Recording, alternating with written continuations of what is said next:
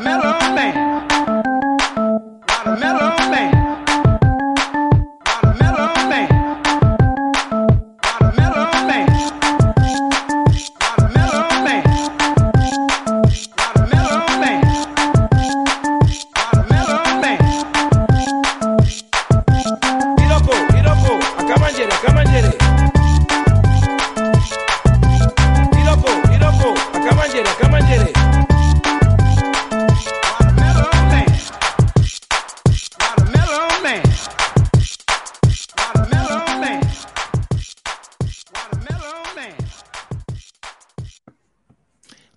Soy Mayón y hoy 9 de marzo de 2022 os traemos el capítulo 167 de los canales de wintables.info. Ayer los de famosísimos Apple es mágico presentó eh, una keynote, eh, pues bueno, montando, enseñando nuevos cacharrillos que, que tienen por ahí. Y para hablar de esa keynote y ver alguna cosilla más, pues tenemos por aquí algunos de los sospechosos habituales. Buenas noches, Alberto. Hola, buenas noches a todos. Aquí vengo a que me contéis qué ha presentado Apple porque no, no escuché nada ni, ni he visto nada, así que vengo de oyente casi. Mm, Vale. Buenas noches, Rafa. Buenas noches, eres un penitenciágito, este Alberto, papá friki, pero penitenciágito, penitenciágito, mira que no escuchar el, el, el, el- el evento de Apple, tío, de verlo, no. es que eh, somos Win Tablet, no Así hay que no. perderse el evento de Apple. Claro, Ups. claro. Me, me comí una W en el enlace. Pues muy bien, chaval. Ya, ya lo Bueno. dije antes. ¿Cuántos estamos grabando con Windows? Espera, espera. Ahora vamos a eso. Mo- Mo- Mo- Moisés, buenas noches. Muy buenas noches de Tenerife, ¿qué tal? Pues aquí tan ricamente. Em, vamos a saludar a Alfredo Blanker, que ha hecho pole. Buenas noches, te comiste una W en el enlace. Ojo, pese a eso has conseguido entrar. Y Hardware Adicto, solo paso para saludar. Buenas noches. Pues buenas De hecho, noches. Paul ha sido hardware adictos. Ah, sí, es verdad, lo estoy haciendo al revés. Qué bruto, brusto, qué brusto soy, Madrid. No te enteras, Eh. tío, desde que te, has, desde que te has hecho fanboy, Gaby Tesal. el Entonces, la gran pregunta, buenas noches, Ricardo Decadente. La gran pregunta de Wintable, ¿no? Sí, pone, buenas noches, señores de Wintable, al loro. Que levanten la mano los que están con un Mac. Cling, clang, clong. Tres de cuatro. Muy bien. Pues muy rico todo, muy rico. Pues sí, es el primer que conste. Esto es histórico. Es el primer Wintable que estamos transmitiendo desde el Mac. Tremendo, tremendo, histórico, momento histórico. Y hace esto, Blaca. bueno, em, a ver, eh, sospechosos habituales. ¿Qué hemos grabado en sospechosos habituales eh, estos 15 días? Eh, Alberto, ¿qué has grabado? Pues grabé el podcast de Papa Friki y luego contigo el Mint Tablet de Charlando con, que hemos empezado ahí un proyecto nuevo. Y también se publicó ya el día 6 el primero de Charlando con el procesador. Pues es verdad. Eh, se me ha olvidado comentar que en sospechosos habituales hemos sido papás y ahora tenemos un podcast nuevo que es charlando con por el señor Papa Friki alias Alberto o viceversa. Y bueno, pues ya lo contaste en el Mintables, podéis ir a verlo, pero cuéntanos así breve que, cuál es la idea subyacente. Pues eh, charlar con gente que nos explique sus profesiones, básicamente. Eh, el primero yo creo que quedó entretenido y es eso, dar un poco a conocer si es por oposición, cómo es la oposición, si no es por oposición, pues cómo ha llegado hasta ahí esa persona y que nos explique luego un poquillo el día a día y alguna anécdota. Pero la idea del, del podcast es hacer entrevistas a gente, digamos, normal, ¿no? No celebrity, no influencer, no youtuber, no podcaster, ni nada por el estilo. Por eso Bueno. no me has hecho a mí la entrevista, ¿verdad? Claro. ¿Por Porque qué? soy un, porque soy un Sí. influencer y un podcaster y un youtuber. No, hombre, también algún podcaster caerá porque tienen trabajos entretenidos y, y curiosos, o sea que algo va a haber de todo. La, la idea es ir cogiendo a gente, pues al principio tirar de gente un poco más conocida y cuando ya tenga algo más de contactos, pues eso, ir a cualquiera de la calle y preguntarle, ¿quieres grabar conmigo? Pues venga, y grabar y ya está. Poquito a poco. Eh, Rafa, ¿qué, qué has grabado? Bueno, pues yo he grabado mis sempiternas eh, diatribas sobre todo lo que se tiene en pie y lo que no se tiene en pie.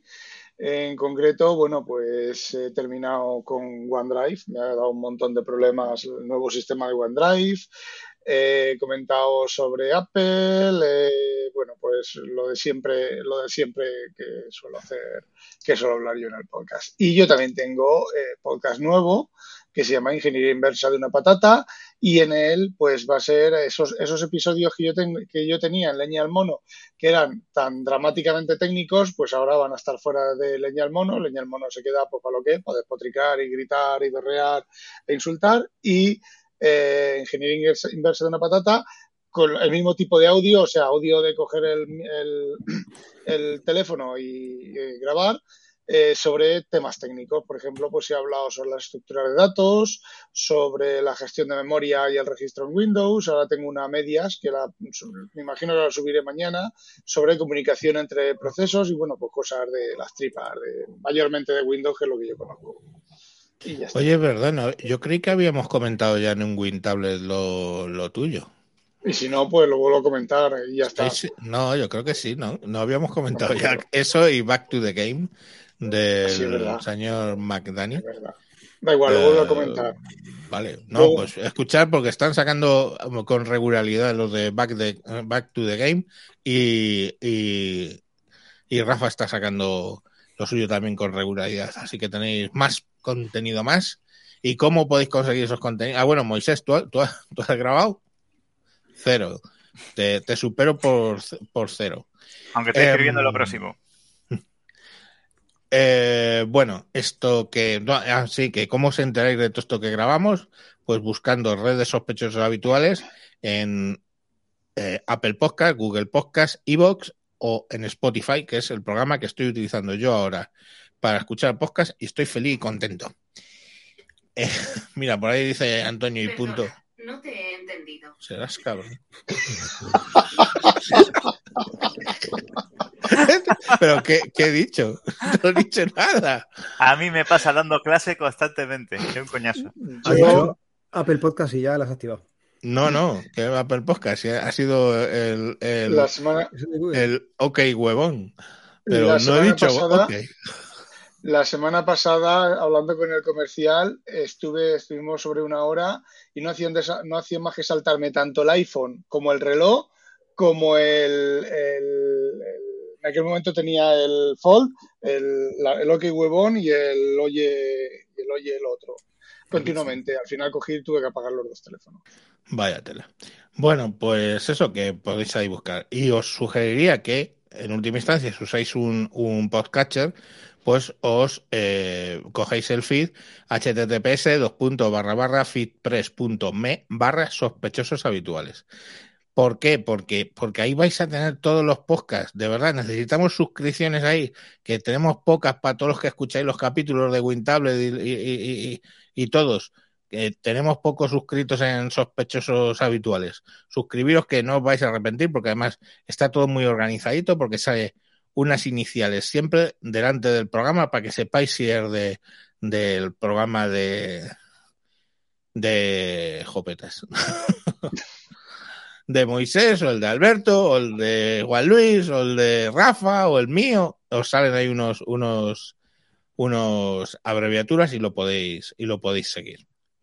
Bueno, aunque hoy el objetivo es hablar de, de la Kino de Apple, antes vamos a ver a hablar una noticita que ha salido con respecto a Linux um, y que nos va a contar aquí el señor Rafa. Rafa, dale, dale caña. Doy, doy caña. ¿Vosotros os acordáis del Log4Java y del fallo de seguridad tremebundo del Log4Java? Bueno, pues ha salido otro fallo en Linux que no es tan tremebundo por un lado, pero es muchísimo más tremebundo por otro lado. No lo es porque parece ser que es un poquito difícil de explotar eh, online, de explotar desde fuera del equipo, pero si te instalas una aplicación que utilice el exploit y nadie te dice que no está ocurriendo o que no va a ocurrir, eh, es un fallo en el kernel de Linux a partir de la versión 5.8 hasta la semana pasada. La 5.8 salió en agosto del 2020. Lleva dos años en la puta calle y es un fallo de seguridad que permite acceder a usuario root desde cualquier otro usuario, aunque sea el usuario nobody, que es el usuario que no tiene ningún tipo de permiso para hacer nada. Tú haces login con nobody y que creo que, creo que nobody no te permite hacer login, pero aprovechas el pipe con el usuario de nobody y consigues eh, permisos de administración, eh, de administrador root. Por lo que estado leyendo aquí en el exploit, que está publicado y tal. Ah, por cierto, si tenéis móviles Android, eh, creo, a, a, fecha de hoy, creo que absolutamente todos, todos, todos, todos son vulnerables. Eh, todos los que llevan la versión 5, eh, la 5.8 y creo que también la 5.7 y la 5.6, no sé. Hay varias versiones de ahí del, del Kelmer de Android que, que, son vulnerables. Bueno, he estado echándole un ojo rápido ahora hace un momento al exploit y es la chorrada del siglo. Simplemente hay que enviar por el pipe la ruta de, ahora os explico lo que es el pipe, ¿vale? La ruta de lo que quieres sobreescribir, se sobrescribe, se sobrescriben las credenciales del usuario root y la firma del SSH y luego puedes entrar por SSH como si fuera root con la contraseña que tú has inyectado, la contraseña no, el, el hash de la contraseña que tú has inyectado y demás. Es increíble como que esto, que esto no se haya detectado antes. Bueno, ¿qué son, qué son los pipes, no las tuberías?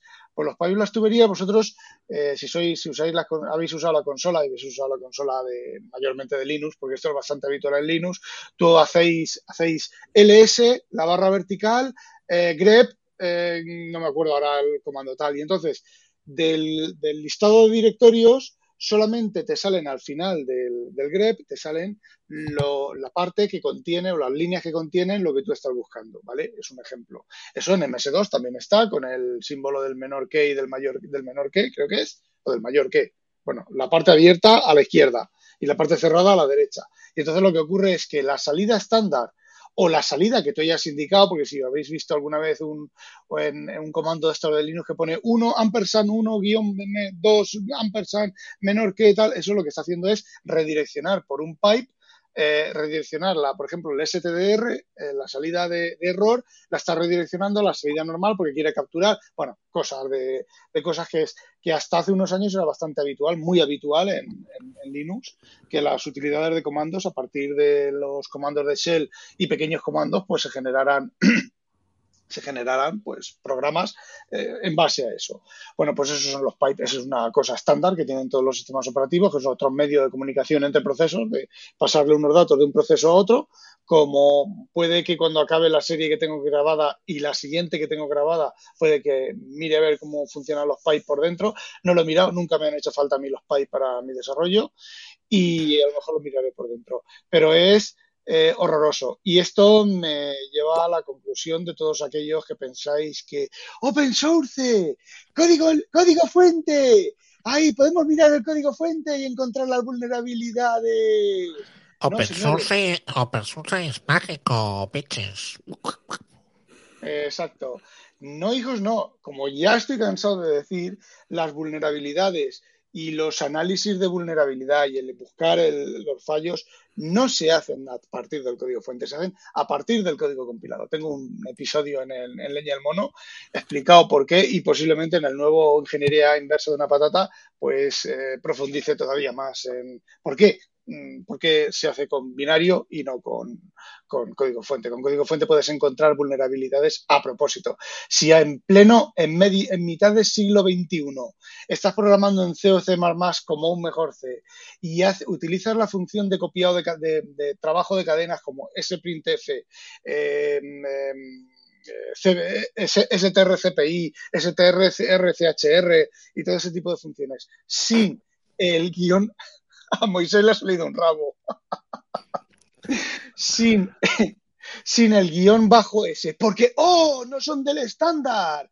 Pues yo, empresario, yo estás trabajando para mí y vas a la puta calle. Porque desde hace un montón de años y, están dentro del estándar, ¿vale? Las guion bajo punto S, que son las mismas funciones, pero con, con, eh, comprobación de desbordamiento de buffer. Pues eh, quitando eso, en el código fuente pocas vulnerabilidades se encuentran, a no ser que sean errores en el código fuente o a propósito, como el login aquel famoso metido a mano en Interbase, que if usuario es igual y clave es igual, toma, abierto de piernas, ese tipo de cosas. Bueno, vamos a saludar a todos los que han ido entrando y ya por última vez, el señor Fenicio, buenas noches, Fernando Ruiz desde Buenos Aires, Ángel Barrado Roche, el gato de Moisés, Pepe Calandraca, eh, David Bachiller, Antonio y Punto y David Silgo, que dice que buenas noches del destierro y que ya tiene internet y tostadora. Y Fernando Ruiz nos recuerda que eh, los del grupo Lapsus estos eh, han hackeado Mercado Libre con 300.000 cuentas y código, y el código, ojo, que es lo también importante, y estos Lapsus están poniendo las botas porque son los que le han, le han trincado a Nvidia, han trincado esto de Mercado Libre y alguna otra Samsung, más. Samsung. Eh, parece ser que el código Samsung, fuente de completo de los de los eh, de los S20, de los S, la serie S. Vamos. Pues fíjate que bien. Bueno, vamos a lo que nos ocupa hoy. ¡Apple es mágico! ¿Qué presentó Apple ayer? Bueno, pues curiosamente una cosa que me pareció curiosa es que estos siempre empiezan con un vídeo ahí postmoderno de hipster dando botecitos y cosas así. Y esta vez no, salió directamente la abuela y al, al dato. No sé, se han debido quedar sin dinero para hacer vídeo hipster. Em, ¿Con qué empezaron? Empezaron con Apple TV y aparte de enseñarnos todas las series y todas las películas que, que podéis ver en Telegram, digo, joder, ¿qué estaría pensando yo? En Apple TV, perdón, todas las series que podéis ver en Apple TV, pues eh, han incluido el Baseball Friday Night o Friday Night Baseball, que bueno, pues es un partido de béisbol durante la temporada eh, eh, por la noche de los viernes. Y van a hacer más negociaciones con más temas de eh, deportes. Pues así que bueno, pues tenéis en el Apple TV ya béisbol, si sois norteamericanos, claro, porque aquí ni sabemos el jugar al béisbol, ni sabemos las normas, los partidos nos parecen, el que haya visto algunos sabe que duran cuatro horas y son aburridísimos. En fin, disfrutarlo. Mm, y luego iPhone, saca ahí. Y hablemos de iPhone. ¡Guau! Y la gran noticia pone iPhone 13 y yo, pero si el iPhone 13 es del año pasado, o sea, es el que, es el que está. Dice, sí, es el que está, pero hay un nuevo color, no me jodas, sí, verde. Y sale ahí, ¡Pua! qué bonito el verde, oh, un verde. iPhone Ojo. Pro verde y iPhone 13 verde. Dime. Ojo, verde Guardia Civil. Fíjate en el color. Mm, Casi, casi lo clava. No sé, verde Hulk, más bien. Pero bueno, sí, también se cabrean bastante la Guardia Civil, o sea que sí, posible que sea Hulk el verde de la Guardia Civil. Pues eso, la gran noticia. Fin, ala, ya nos podemos ir. No, porque sacaron el iPhone SE, el SE nuevo, el de este año. Eh, como el iPhone SE, pues bueno, eh, tiene el Touch ID, cosa en la pantalla. La pantalla eh, me parece que son 4,7 con el Touch ID. Eh, lo que sí es como redondeadito. Creo que es la carcasa de, corregirme si me equivoco, el iPhone 8 o incluso el 6. El 8, el 8 o el 6, pero más Sí. pequeña, porque la pantalla es más pequeña. Pero Sí, bueno, pero más pequeño. El iPhone 8, el iPhone 8 todavía tenía el, el Touch ID, ¿no? Sí. Creo que sí. Bueno, el Creo que 6 sí, no me seguro. Yo lo vi, digo, esto es como un iPhone 6, me ha sobrado carcasa, voy a montarlo con esto. Eh, eso sí, es el, el chip que lleva es el A15 Bionic, que es el del iPhone 13, en ese respecto es el mismo chip. 4 GPUs, GPUs y 16 Neural Engine. Y lo han sacado en tres colores. Importante esto en negro, blanco y el Product rojo, ese que Product Red, que le dan parte del dinero a las organizaciones del tema del SIDA. Eh, dice que tiene mejor mm, vida de batería que el, que al que sustituye del SE anterior. Tiene 5G, que eso no lo tenía. Una, la cámara de FaceTime es de 1080p, o sea, ya es mejor que la de la del Mac Mini, eh, el Mac Mini, el, el MacBook Pro este. Em, em, 12 megapíxeles de cámara, solo tiene una cámara de 12 megapíxeles, lleva iOS 15. ¿Qué es lo bueno? Pues que eh, como tiene Neural Engine, pues hace con una cámara de 12 más cosas. Eso, oh, qué maravilloso. Bueno, es lo que viene haciendo Google toda la vida, ¿no? Poner una cámara un poco simple y luego pues hacer un postprocesamiento muy fuerte mm, gracias a... El S22 tiene peor cámara que el S21 y lo sustituyen también con cálculo de, de machine learning o de algoritmia o de lo que, o lo que sea, lo que lleve. Voy a abrir la hoja para poder decir los precios en cristiano porque lógicamente yo los apunté en... En dólares. En- Han subido, han subido 20, 20 euros o 20 dólares o algo así. Voy a, voy a comentar yo mientras Venga, Lo de mejor vida de batería y 5G no es compatible. Yo la semana pasada, las, las semanas pasadas, tenía el, el Fold y la batería había días que se comía la batería solamente de ir y volver a trabajar o estar por la noche en la mesilla, se comía un 20% de batería. Eh, le quité el 5G y lo puse a 4G y se regularizó. A ver, yo estoy eh, el, el otro día hablando con un comercial de Vodafone, creo que era. Sí, fue con el de Vodafone. Em, estábamos hablando y le dije, joder, es que el problema es que el 5G que hay ahora mismo es el 5G eh, Warris, el NSA, ¿vale? Que no viene siendo eso, lo hubieran llamado 4G plus plus y ya hubiera estado así. Eso lo contó, eh, me parece que eh, yo virtualizador, no, no sé. 4G Ultra. Sí, ultra, luego volvemos a los ultras. Vale, entonces, eh, eso por un lado. El, el, el, el 5G pata negra es el, S, el SA, ¿vale? Que ese van a tener que poner un, prácticamente una antena, y sin el prácticamente en cafarola, porque tiene un alcance de metros, eso sí, un ancho de banda mega brutal. Pero eso ni está ni se le espera. Entonces, el, el NSA, ¿qué es lo que ocurre? Que tú coges señal en 5G, ¿vale?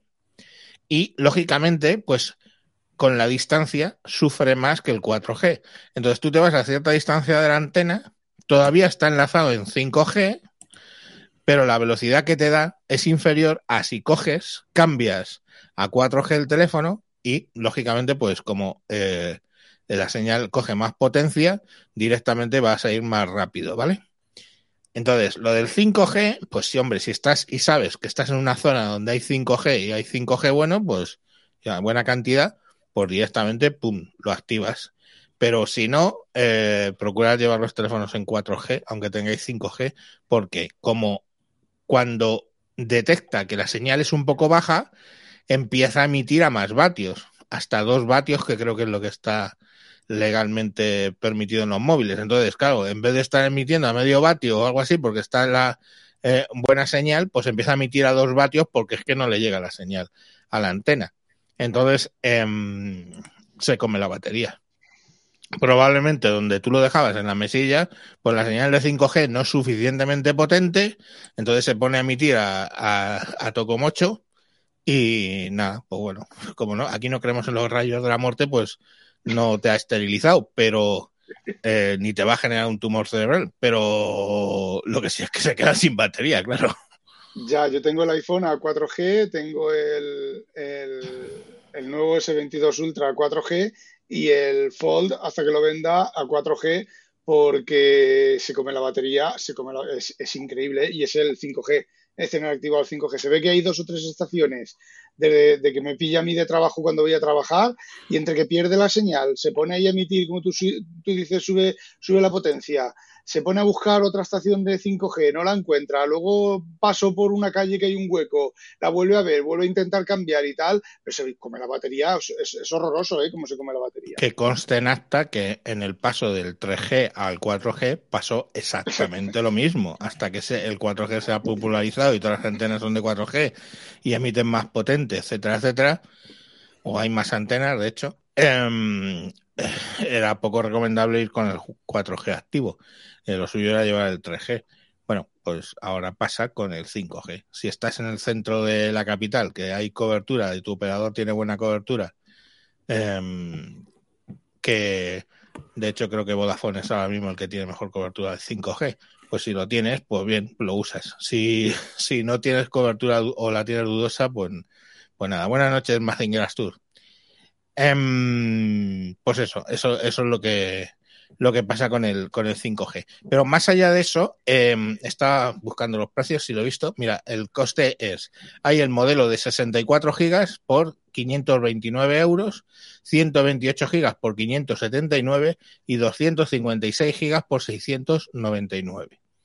Em, pero aparte de eso, es que no sé qué os parece el teléfono este. Yo sé que, por ejemplo, eh, este Vicente Sansaloni, pues está muy interesado en ese, en ese, digamos, teléfono, ¿no? Porque siempre le gustan los teléfonos pequeños, el secundario llevarlo pequeño. Está bien porque es un entry level para el iPhone que están en 529, pues bien, si quieres un iPhone eh, de los pobres, pues bien, lógico, es que eh, es, entry, pero ahora no sé qué tal, qué, cómo, cómo le veis. Yo, la verdad es que no le presto mucha atención al, a, los a, a, estos teléfonos últimamente, al, a los teléfonos pequeños, pero le, yo estoy leyendo por Twitter que la gente está bastante mosqueada porque es eh, casi el mismo que la versión anterior.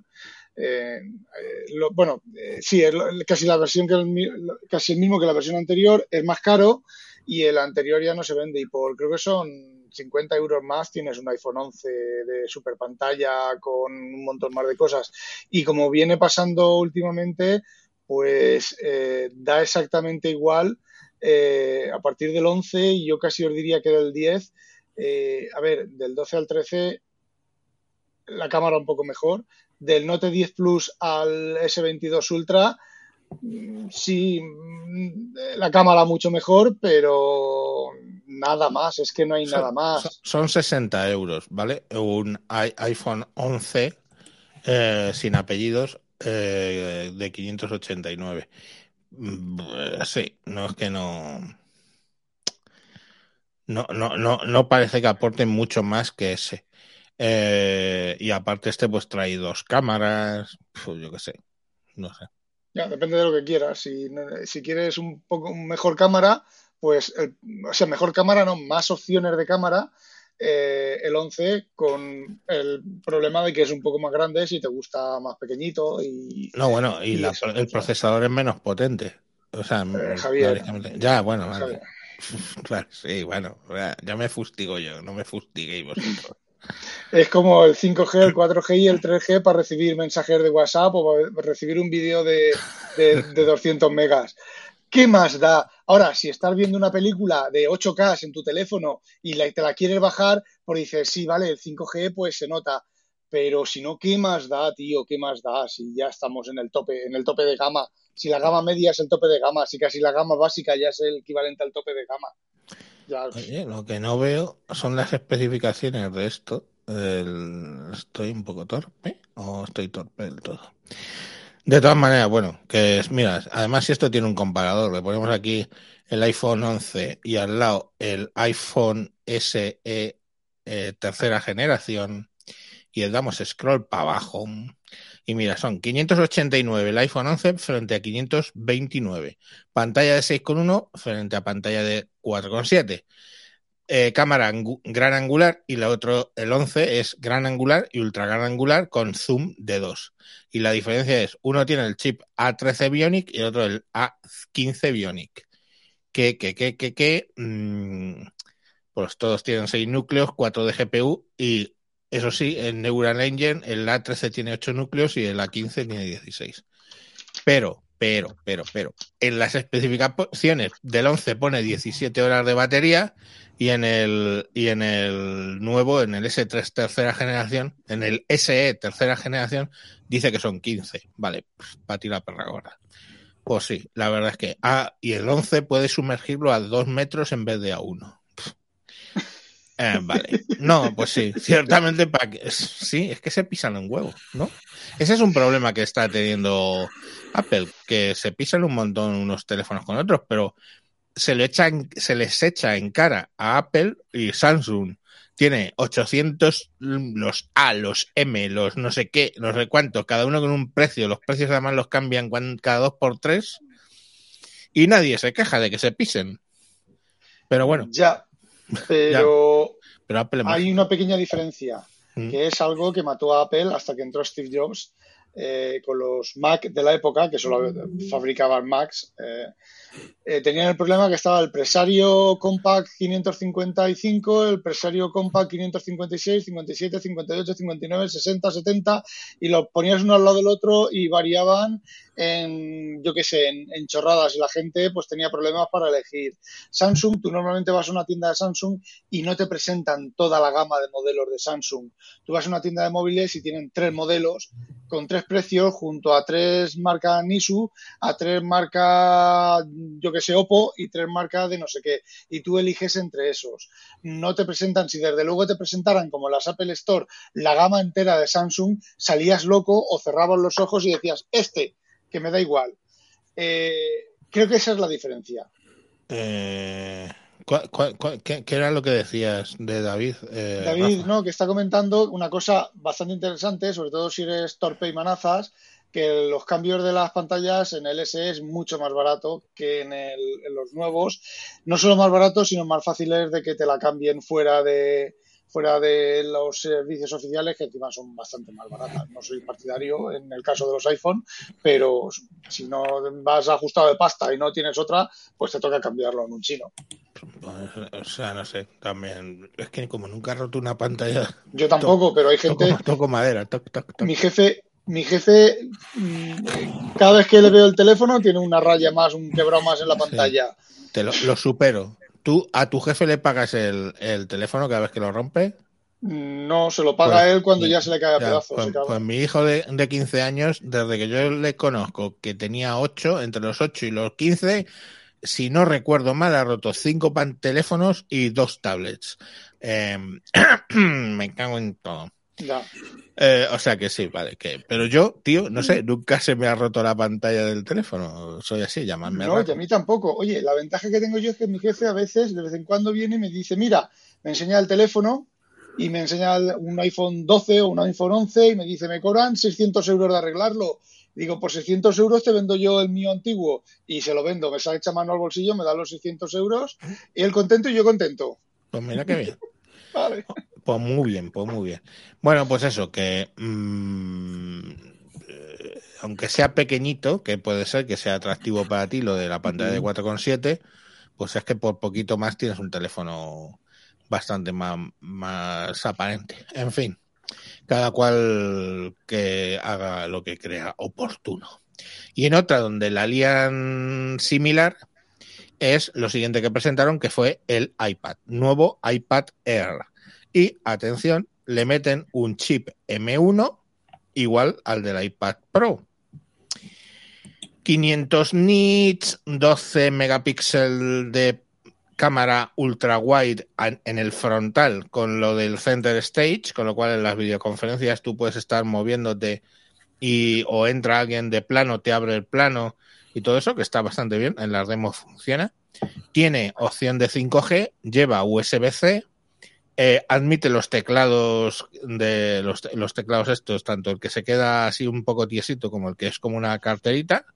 El Apple Pencil de segunda generación viene con iPad OS 15 y bueno, pues eh, tienen mostraron eh, eh, en concreto novedades del iMovie y alguna cosa más. ¿Y cuánto cuesta el iPad este? Pues lo vamos a decir, en, en dólares son 559, 599 y en eh, eu- eh, euros, pues estamos hablando del modelo de 64 gigas 679 y el de 256 849.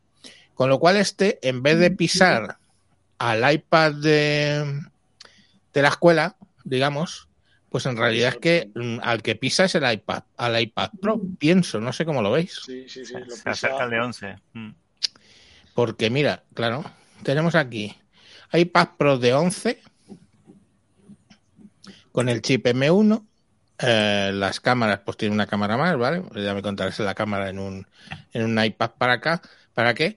Vale, el puerto USB-C en el, en el Pro es, es Thunderbolt USB 4, mm, en el otro es simplemente USB-C, o sea, esto, pero los dos tienen 5G, los dos tienen el Apple Pencil 2, los dos son compatibles con el Magic Keyboard y el Smart Keyboard Portfolio, y el precio, que no sé por qué, eh, no me lo he puesto, a ver, el de iPad Pro 11 de tercera generación con el iPad 5 de quinta generación, pues son 200 euros más. O sea, el Pro son 200 euros más por eh, u- 0,1 pulgadas más y una cámara más, que ya me contarás el uso que le das en un iPad, que sea puerto Thunderbolt, que eh, yo qué sé, vale, que quieres ponerle un monitor externo mm, eh, en Mirror, que creo que es lo que hace,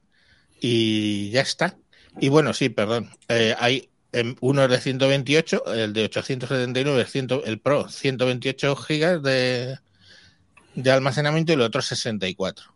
Pero es que si cojo, tú fíjate, si cojo el iPad de quinta generación de 256, o sea, el doble de memoria, cuesta 30 euros menos. O sea, no lo entiendo, no lo punto entiendo. Un iPad Air de quinta generación, 256 gigas de almacenamiento, 849 euros. Y me voy al Pro con la mitad de memoria, 879. Mm, Lo siento, pero algo me se escapa, me se escapa. Subida, Eh, subida, subida, subida. Ya. Oye, os iba a preguntar una cosilla. Estaba trasteando aquí ahora por la página de ellos. ¿Desde cuándo se puede añadir un grabado al iPad? Que he De toda, la, ahora. de- de toda la vida de Dios, más o menos. Sí. Yo creo que en el 1 ya se podía. En todos, los- creo que en, bueno. en el Apple Pencil también y en la mayoría de los Mac, la mayoría de, de cosas. Sí, lo cual es una locura porque como se venden muy bien de segunda mano, ¿para qué vas a pegar un tiro en un pie? Ya, Em, digo, bueno, pues eso. Ah, eh, sí, ¿no? Y son el, el- el- el- el chip M1 con 8 núcleos de CPU, 8 núcleos de GPU y 8... O sea, y, y- el Neural Engine. Entonces, 8 gigas de RAM los dos, eh, en esos precios que estoy hablando. Pues tío, de verdad, os juro que, vale, que tiene la cámara de gran angular del 12 y otra de ultra gran angular de 10, que ya digo yo que pa- para un iPad no sé para qué quieres dos cámaras. La eh, HDR inteligente, es que es que lo mismo. Yo creo que se pisan un montón. Mm, Javier, eh, va a pasar, va a pasar lo más seguro que como el año pasado, cuando salió el iPad Air, el anterior, este es el 4 en 3, este es el 5 o el 3, ¿el cuál es este? El iPad Air quinta generación. quinta generación, vale. Cuando salió el cuarta generación, estaba muy cerca del equivalente mm, que había del iPad Pro. Estaba casi tan cerca, no tan cerca, pero casi tan cerca. Entonces, eh, mucha gente decía, bueno, pues es que eh, con el Air me sobra. Y eh, cuando salió el Pro, entonces le metieron el M1 al Pro, al grande, al de 12,9, le metieron el mini OLED o micro OLED o como se llame, la pantalla, y entonces volvió a dar un salto de una diferencia importante. Yo creo que este año, este año va a pasar lo mismo del Air al de 11 pulgadas Pro, que le van a poner el micro LED este o el mini LED o como se llame, y le van a poner, pues, El líder. Raúl BS, tiene LIDAR, el 11, el 11 Sí. Pro creo que tiene LIDAR. Pero el Mac, Entonces- el, el Air no tiene li- li- LiDAR. Ya, pero ¿para qué putos cojones sirve el LiDAR? ¿Para medir la altura que te pongas en la pared y te mida la altura? Pues yo he estado midiendo con el LiDAR en Pero- los iPhone. Pero tiene no mide. LiDAR. Falla, falla, falla. Yo un lo- día lo- me dijo, Nos lo recuerda Raúl PS. El Pro tiene LiDAR. me acuerdo una vez llamando, hablando con mi jefe, oye, ¿me puedes mirar el, el- el diámetro de la, de la cerradura, del no sé qué y no sé cuánto? Yo te- tenía el teléfono en la mano y le digo, vale, espérate, que lo voy a medir con el teléfono. con el, era el, el iPhone 12 Pro, ¿vale? Pro Max. Y cojo, hago la, la esto de medida, pongo 11 con no sé cuántos centímetros y le digo, me dice 11 con no, sé cuántos centímetros. Dice, sí, claro, y en tu boca un peine. Me voy, cojo el metro, eh, 12 centímetros, o 8, o 9, 9 centímetros. O sea que lo del LiDAR, pues. eh, eh, lucecitas delante de los ojos para, para vender. Yo quiero creer que es eso. Eh, Eso entiendo que formará parte del, del ecosistema que sacará Apple cuando saque sus chismes de realidad aumentada. Eh, hasta entonces no va a tener mucho, mucho sentido. Es para que tú puedas ir escaneando la, la realidad para retroalimentar ese rollo, pero no es una finalidad en sí mismo, sino que servirá para otra cosa. Ya, ¿y por qué lo pone ahora y por qué te lo pone como argumento de venta ahora? Es que, a ver, el iPad Pro podía muy bien correr macOS, eh, eh, macOS, pues es que son iguales, macOS eh, con el M1 del MacBook Air y casi, casi, o sea, no es el, M, el M1 del MacBook, del MacBook Air, pero casi.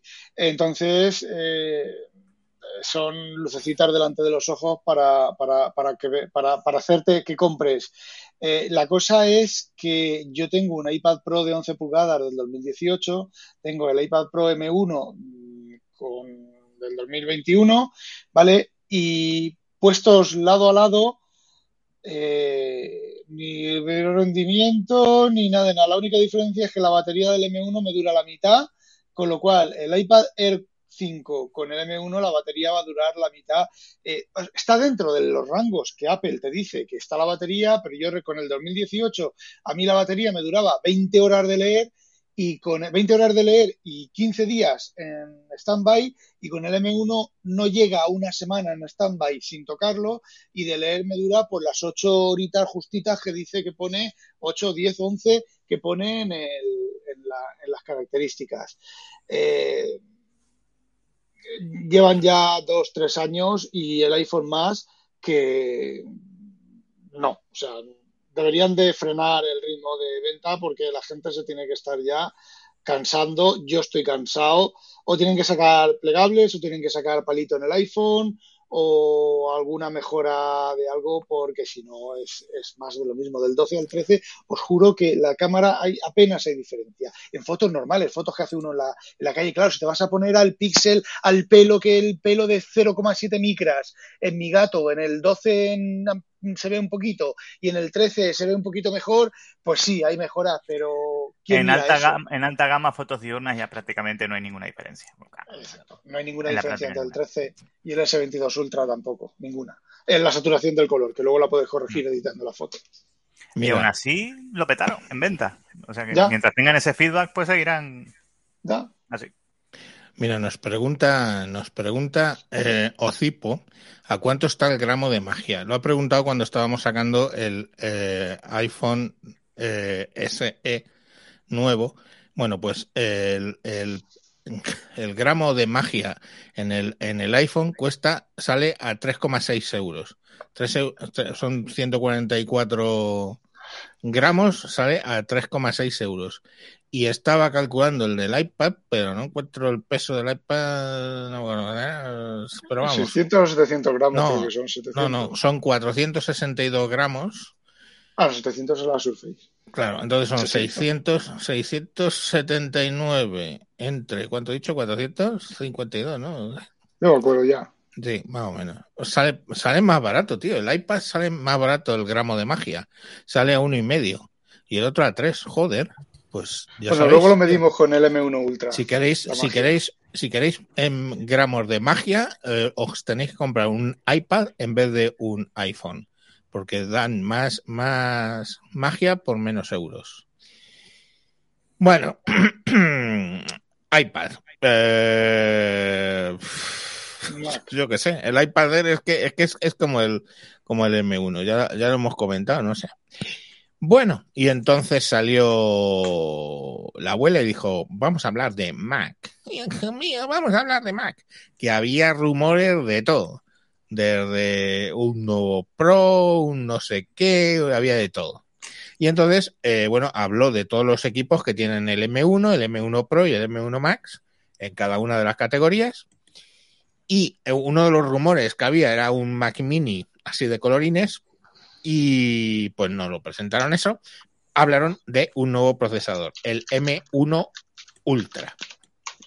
Dijo que el M1 Max tenía una característica secreta, que era un bus especial para unir dos M1 Max y darte una eh, en algo que llama el bus se llama ultrafusión y eso da 2,5 terabytes por segundo de, ancho de banda, que está bastante tremendo. Y entonces el, sacan el M1 Ultra, que son dos M1 Max unidos por el, el conector este ultrafusión, y eso genera 114 mm, billions, o sea, 114 mil millones de transistores. Eh, memory bandwidth, el, ancho de banda de la memoria son 800 gigas por segundo. Y eh, con eso ya se permite, lógicamente, 64 que tenía el M1 Max, pues por 2, 128, 128 gigas de RAM unificada. ¿Qué trae esto? Pues trae eh, el, el entry, porque luego hay, hay variedad, que luego vamos a hablar. Trae eh, 20 cores, eh, 16 mm, de, rendi- de, de mm, performance, no. Otro, Rendimiento de alto rendimiento y No, de bajo alto rendimiento 4 y 16 de, economic, de economía de Al batería. revés, al revés. No, 16 y 4. 16 normales y 4 de alta.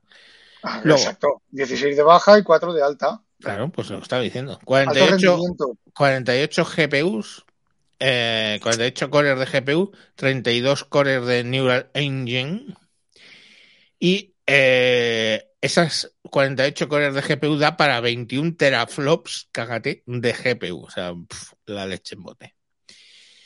Bueno, claro, ¿eso qué hace? Que supone cambiar todo el diseño porque estos M1 Ultra se calientan. Y se calientan no tanto como el M1 y tal.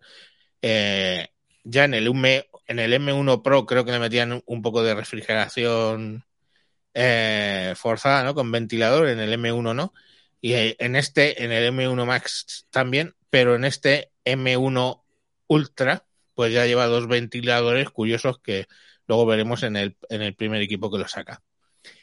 Eh, bueno, dice que gasta 100 vatios menos que las más rápidas CPUs y 200 vatios menos que cualquiera GPU similar. Sea, bien, pues son eh, menos vatios.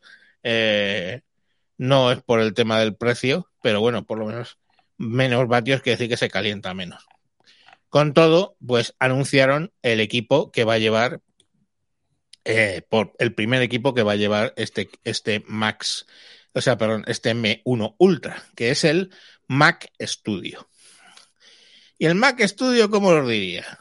Tú coges un Mac Mini, pones otro encima, pones otro encima, no sé si entra un cuarto o medio, y eso es un el Mac Studio alias Tocho Mini, el Tocho Mini, y bueno, pues son 7 pulgadas, 7,7 pulgadas de alto, eh, perdón, 7,7 pulgadas en un cuadrado de, de lado 7,7 y de alto 3,7. No me he molestado en pasarlo a, a esto porque ya os digo que las notas las cogí en perfecto inglés, que era con lo que lo vi. Pero vamos, lo podemos buscar aquí, mira. Mac... Lo tengo yo aquí, mira, son 19,7 de lado y 9,5 de alto. 19,7. Oh. 20, 20, centímetros y 10 de alto. 20 de ancho uh -huh. y 10 de alto. Por 10 de alto. O sea que, a ver cuántos. Eh, eso en Mac Minis, ¿cuántos son? Vamos a verlo. Especificaciones. Que se la ha pasado por los. Eh, no ponen alto. Joder. Se están perdiendo las buenas costumbres. Sí, sí. No, no lo ponen. De especificaciones. Alto, alto de Mac Mini. Ah, sí, alto 3,6 centímetros. ¿Y cuánto has dicho que era el tocho? 10, 10 o sea que entran 3. Entran 3. Bueno, algo menos de 10, 9,5. Vale, bueno, pues entran casi, casi 3 Mac Minis uno encima de otro. Para que nos hagamos idea del tamaño. Bueno, y el rollo este, pues básicamente hay dos dos tipos de Mac Studio, ¿vale? El Mac Studio puede venir con el M1 Max o puede venir con el M1 Ultra. Eh, se vio por dentro y lleva dos ventiladores básicamente encima de cada Mac M1 Max, porque os recuerdo, Mac M1 Ultra son dos Mac, joder, M1 Max juntos. Entonces encima de cada uno lleva un tocho ventilador. Pero bueno, van todos en expulsa- una pastilla, ¿eh? Va solo todo sí, sí, va- sí, pero bueno, básicamente lleva, lleva un, lleva encima cada, cada ventilador. Claro. El- es que el chip es larguito ya. Entonces Sí, sí. lleva dos ventiladores encima y fluye el aire hacia atrás del equipo, ¿vale? Por una rejilla que tiene. Entonces, bueno, pues lógicamente ahí han metido eh, eh, todo lo que han podido y más. ¿Qué, qué cuestiones tenemos aquí? Veréis, es que es un todavía más complicado que lo complejo. Vamos a ver el tema. Bueno, los dos ventiladores que echan el aire para atrás, pero dicen que son muy silenciosos. Y entonces, en función del que compras, porque es complejo, además, de hecho, en- ayer lo escuché en algún podcast mal explicado. Tenemos dos cosas. Mira, si tenemos el Mac M1 Max, ¿vale? El Mac Studio que lleva el M1 Max. Pues ese lleva 10 cores, ¿no? 24 de GPU y 16 de Neural Engine. Pues no, porque hay. eh, en principio cuestan 1.999 dólares. Entonces dices, tienes un modelo que tiene 32 GPUs, ¿vale? En vez de el básico que son 24. Entonces, con 32 GPUs más 16 de Neural son 200 euros más, dólares más. Con 48 de GPU y 32 Neural más son 1.400 más. Y luego tienes el de 64 GPUs y 32 Neural, son 2.400 dólares más, más de los eh, 1.999, con lo cual 2.000 más 2.400, 4.400 dólares por el modelo que vamos viendo, ¿no? Luego, ese lleva eh, 64 gigas, el básico. Pues si le metes 128 son 800 dólares más. Y luego, hay modelo de un terabyte, porque el original viene con 512, pues tienes un terabyte, 200 euros más. 2 terabytes, 600 euros más. 4 terabytes, 1200 euros más. Y 8 terabytes, 2400. Así que os hago un cálculo. Los 2000 del modelo básico, más a tope de CPU, eh, o sea, de GPUs, 2400 son 4400. Más, más 2400 son 6.800 más 800, 7.999, o sea, 8.000, 7.999 US pesosotes el, el equipín, el equipín que vale con, con un max a tope. Lo mismo, 9.229 en euros. hostia, pu- mm, eso. Eso. Hostia, meretriz. Bueno. Eh, vale. Ahora vamos al Mac Studio Ultra, ¿no? El que, joder, el pata negra, No, el creo que que te has lleva. liado. Espera, Javier, creo que te has liado. Eh, cuando No, no, pasas. Sí, sí, sí. Cuando pasas de 20, de 20 núcleos ya, ya es el Ultra. Que no, que no, que no. Entra, entra a comprarlo y dale, elige, Sí. el, elige el a reservar, ¿vale? Elige el, elige el, est- el, el Max, ¿vale?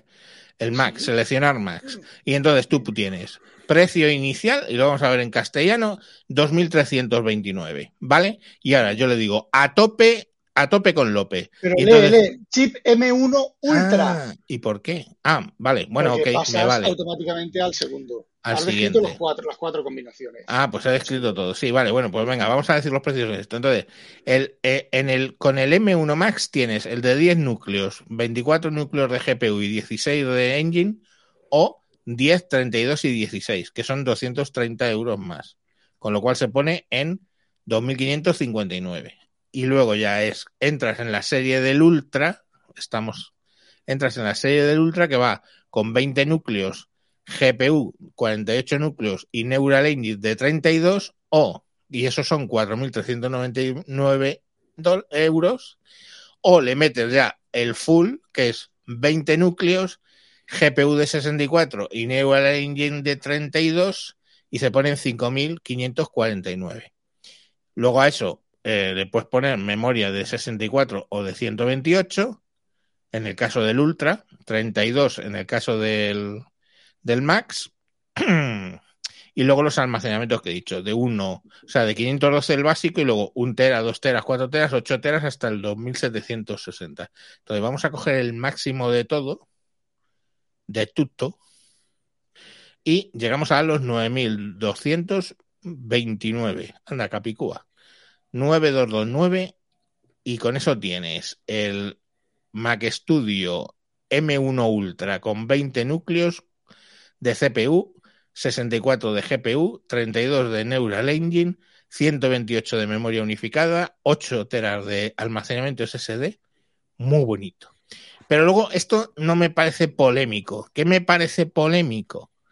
Los puertos, que ahí es donde se hicieron un follón. Nosotros nos hemos hecho un follón, vale, pero me fustigo. Pero los de manzanas enfrentadas se hicieron un follón. ¿Por qué?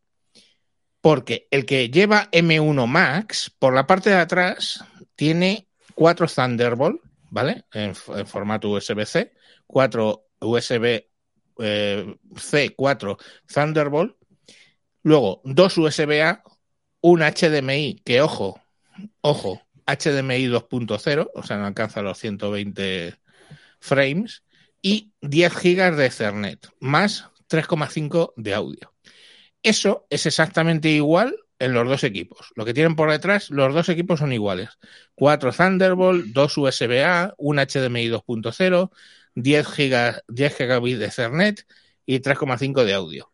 Pero en la parte de adelante, el modelo M1 Max tiene dos USB-Cs normales y un lector de tarjetas. Mientras que si es el M1 Ultra, esos dos USB-C frontales son Thunderbolt y el lector de tarjetas. Entonces, esa es la parte que varía, porque eso lo estuve leyendo varias veces. O sea, es eh, si, si, si, es el, el, el Max, lleva eh, los puertos frontales son USB-C, sin más, y si es el, el bueno, pues tiene un, dos, dos puertos USB-C, que de hecho eh, cuando lo cambias te lo pone claramente, ¿vale? O sea, en la página, en la página donde lo configuras, si eliges cualquier CPU de Max, te pone arriba frontal, dos puertos USB-C, ranura de tarjetas SDXC. Pero si le das al de el M1 Ultra, te lo cambias el letra y te pone dos puertos Thunderbolt 4 y ranura de tarjetas SC, eh, SDXC. O sea que, bueno, pues esas son las cosas que tiene. ¿Para quién lo estaban vendiendo? Bueno, la alimentación es, está dentro del equipo, ¿vale? Con lo cual llega un cable simplemente con toma de tierra y directamente el, transformador está dentro. Em... Bien, Entonces, saludos a Adriano que está por aquí que ha conseguido coger, coger wifi eh, para verlo. Pobre. Es que no, no, merece la pena, ¿eh? pero bueno, ya está. Bueno, pues la cuestión al final es eso, que son casi 10.000 euros el full equip y ¿para quién lo venden? Pues lo, lo, vendían un poco para un poco para todos a los que les estaban vendiendo el MacBook Pro antiguamente.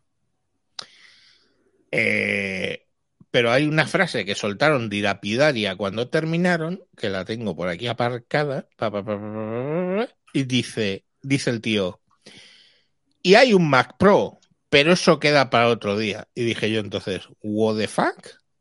O sea, esto no es el Mac, esto no es, o sea, se han inventado una categoría nueva, no viene a sustituir al Mac, al Mac Pro, sino que es un Mac Mini Tocho, el Tocho Mac Mini. No sé, ¿cómo lo veis? Aparte de caro. Aparte de caro, bueno, caro no es caro para lo que hace, ¿vale? Porque sí. no hay yo creo que no hay ni siquiera equivalente en Intel, eh, a no ser que sea un custom con, eh, ¿cómo se llama? No me acuerdo cómo se llama ahora, lo, un custom específico para tareas específicas. No creo que exista en el mercado nada tan potente como esto. Yo lo que veo, aquí esto le veo una pequeña pega, ¿vale? Mm. Que es por el esquema, que a lo mejor estoy yo confundido, me gustaría estar confundido, por el esquema que han enseñado, este equipo, estos dos procesadores, no son dos procesadores mmm, como uno, por ejemplo, me explico. El, ul- el- el- el M1 Max, por ejemplo, eh, los cores están todos integrados. Entonces, el núcleo de macOS, cuando le toca una tarea, pues se le asigna un núcleo. Cuando se le cansa, se le asigna otro núcleo. Cuando se cansa el de bajo rendimiento, ahora viene un bloque de código de alto rendimiento, ahora otro de bajo rendimiento. Y los va moviendo entre núcleos y con bloques de memoria, el acceso a disco y demás. El tema es que el Ultra parece ser que es, utiliza alguna variante de arquitectura NUMA. La arquitectura NUMA, las arquitecturas NUMA de, de- informática, de PCs, es lo que se utiliza en los eh, gigaordenadores, porque no hay otra manera de conectarlos, no hay suficientes cables en el mundo para conectar eh, los procesadores todo con todo. Lo que ocurre es que digamos que son una especie como de particiones. Es decir, tú coges y tienes la mitad de la memoria para un core, para un core no, para un procesador, para un SOC, para entendernos, y la otra mitad de la memoria para el otro SOC. Por eso, por ejemplo, el ancho de banda es doble, todo es doble, doble, doble, doble, doble. Eh, mm, al ser NUMA, eh, o estás en un segmento o estás en el otro segmento. Si hay algo que tiene que comunicar entre un segmento y otro segmento es parad máquinas, intercambiamos, continuad máquinas. ¿Qué es lo que ocurre? Que el rendimiento en tareas normales, y en tareas normales es escribir a disco, en tareas normales es eh, cargar de disco, en tareas normales es, eh, no sé, mm, entrar en un bucle y calcular eh, una suma de valores que dependen del valor anterior, no es el doble de rendimiento, no es ni siquiera posiblemente ni una vez y media del rendimiento, es poder hacer dos cosas completamente diferentes a la vez. ¿Dónde está eso? Pues cuando, por ejemplo, estás eh, procesando canales de vídeo, pero son canales de vídeo, no estás mezclando vídeo, estás, pues yo qué sé, convirtiendo, tienes varios canales de vídeo, los tienes que convertir de formato, vale, pues sí, tienes mm, dos procesadores como si tuvieras dos ordenadores, cogieras y dividieras tus ocho canales de vídeo en cuatro canales de vídeo, se los das a dos equipos diferentes, los dos equipos lo hacen a la vez, y aquí sí que el rendimiento es prácticamente el doble, y luego cuando has terminado vuelves a generar un fichero con esos ocho canales que te han generado cuatro y cuatro. Ahora, si lo que tú quieres es mezclar ocho canales de vídeo, se lo tienes que dar a un Core Max, no a los dos Cores Max. Eh, entonces el rendimiento no va a ser el doble. Con esto no estoy, diciendo que sea una mierda, con esto estoy diciendo que es que no hay más. O sea, es lo que hay, eh, no se pueden, lo que no puedes hacer es en los cores de un Ultra, eh, de un Max, eh, mover una cosa de un core de un Max a un core del otro Max sin serias penalizaciones de gestión de memoria y gestión de disco y gestión de todo. Eh, por los esquemas que ha publicado, yo creo que es así. Por eso tienen ese, esa parte secreta que lo que hace es comunicar, es el puente NUMA entre un nodo y otro nodo. Y me imagino que el Mac Pro, cuando salga, lo que será serán pues dos Ultra, dos cuatro Ultra, eh, siempre, siempre el número par, para generar más eh, arquitecturas, más nodos NUDA, nu, eh, NUMA. Que es muy posiblemente que cuando nos han sacado eh, la esquinita esa que nos han desvelado que estaba secreta, es muy posible que debajo haya otra secreta para conectar el siguiente nodo y el siguiente nodo y hacer cuatro nodos NUMA o, o incluso ocho, ocho, nodos NUMA. Es posible. Y, ¿Cómo? Sí, exacto. No. Y, y, es que no hay más. A ver, no es que no es que mmm, no es que eh, sea una mierda o tal, es que independientemente de que aceleren y de que mejoren todo el tema de la interconexión del SOC y demás, físicamente, a nivel físico, a nivel eh, no hay más, no se puede hacer más. Eh, que van a sacar un Ultramax que lleve que en lugar el, mismo el mismo core en lugar de llevar eh, no sé 10 núcleos lleve 20 núcleos el mismo core mm, a lo mejor el M2 pero el M2 pues faltan dos o tres años y si lo consiguen que lo dudo lo dudo mucho pero bueno también lo dudábamos mucho con los anchos de banda y tal eh, esto no es para ti no es para mí no es para nadie el, el ultra eh, lo que pasa es ¿qué nombre va a tener? ¿Plus Ultra y cambian la manzana por el aguilucho, ¿no? Entonces. El aguilucho lo llaman non plus ultra y le cambian la manzana y le ponen un aguilucho, un águila imperial. Y, El águila y de San está. Juan. Oye, Ah. mira, va, eh, eh, en la página hay unos estudios aquí de, por ejemplo, de dinámica, un, un benchmark de dinámica de fluidos eh, de la NASA, y te dicen, por ejemplo, la unidad es el iMac 20, 27 pulgadas con el Intel Core i9 de 10 núcleos. Eso es la unidad, ¿no? Para ese estudio. Entonces, según ellos, el Mac Pro de Intel Xeon de 16 núcleos es 2,2 veces más rápido. El Mac Studio del M1 Max es con 2,7 con respecto al, Core i9. Y el Mac Studio M1 Ultra es 5,3 veces más rápido que ese i9 de 10 núcleos. O sea, es un. En, en cálculo, ahí, pues ya os digo, es lo que hacen es dinámica de fluidos, que eso no es, no es poca cosa. Simulaciones de Houdini, el Adobe Photoshop, pues el Adobe Photoshop, pues eso, básicamente va, va subiendo también. eh, e iría en Adobe Photoshop, eh, procesamiento de los filtros con hilos optimizados. Pues si eh, la unidad es el i9 de nuevo de 10 núcleos, pues el M1 Ultra lo hace 2,5 veces más rápido. Luego, en GPU, en GPU con Final Cut Pro, lo que es la renderización en 8K, eh, si la unidad, en este caso, es el Mac 27 Radeon Pro 500, no, 5700 XT, pues eh, el Mac Pro con Radeon Pro W5700X es un 1,4, el M1 más es 3,5 con respecto a la unidad y el Studio M1 Ultra es 5 veces el iMac 27 pulgadas Radeon, que por cierto, yo creo que lo apunté.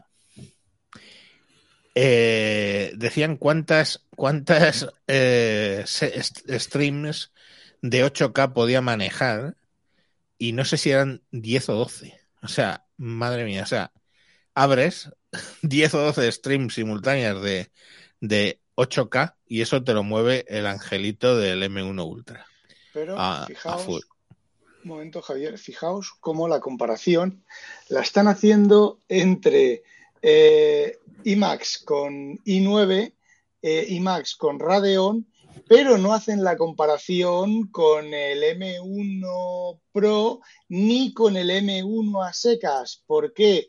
Porque entonces, si os fijaos, bueno, fijaos aquí, aquí el número, aquí los números se ven, mira, en el Final Cut Pro es el M1 Max es 3,5 que si realmente el M1 Ultra, que son dos cores M1 Max, fuera exactamente el doble, debería de ser 7 y es 5. Eh, ¿Veis? Es una arquitectura Numa. A ver, que no es, que no es, que no es, que no es nada malo. Y si no sé, si nos vamos al, al, al eh, lo de NASA Te- Terus este, como se llame, lo mismo, 2,7. eh, mira, fijaos, 2,7 sería 5,4, 6,4 y es 5,3, está más cerca. ¿Por qué?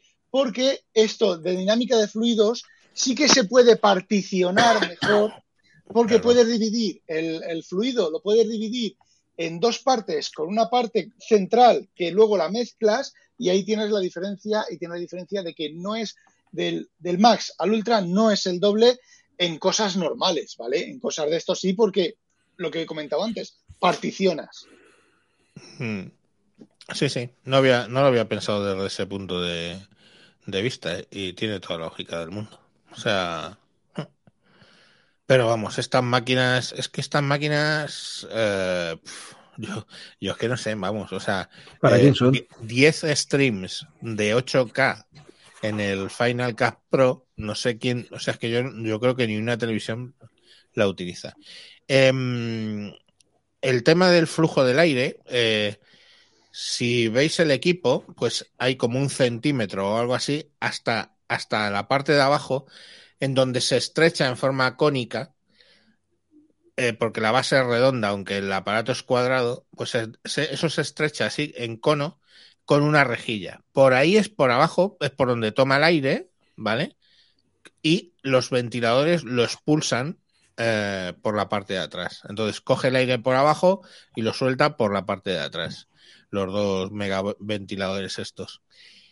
Em, una cosa curiosísima en la web dice, cabe aquí. Porque cabe aquí es que yo pongo la- el monitor, ¿vale? Y claro, como no deja de ser eh, altito, 9 centímetros, pues claro, eh, no cabe de, o sea, no cabría si la peana del monitor fuera más baja, no entraría debajo del el equipo. Y, y ponen el monitor, que luego vamos a hablar de él, y dice, sí, sí, cabe debajo de este monitor con esta peana. O sea, porque ellos mismos reconocen que les ha salido un tochete curioso. El Tocho Mini. Javier, Ahora, una joder. cosa más, Sí. una cosa más sobre el, sobre el rendimiento. Sí, sí. Mm, Yo la- las pruebas reales o la vida real, y tú tienes mi, ahora mi, mi MacBook Air, eh, yo tengo ahora el MacBook Pro de 16 pulgadas, el del- con el Pro, no con el Max, y tengo el, tenía antes el que tú tienes, y dos pruebas que yo hice fue, una de ellas es el Devon Think, por ejemplo, que el Devon Think es lo que yo llamo eh, normal, ¿vale? Cosas normales, y eh, la diferencia de rendimiento en búsquedas, por ejemplo, que es algo intensivo, entre el Max y el que tú tienes, a ver, se nota, pero tampoco es para decir, no, no, me compro el Max porque, porque, porque voy a ahorrar tiempo, ¿vale?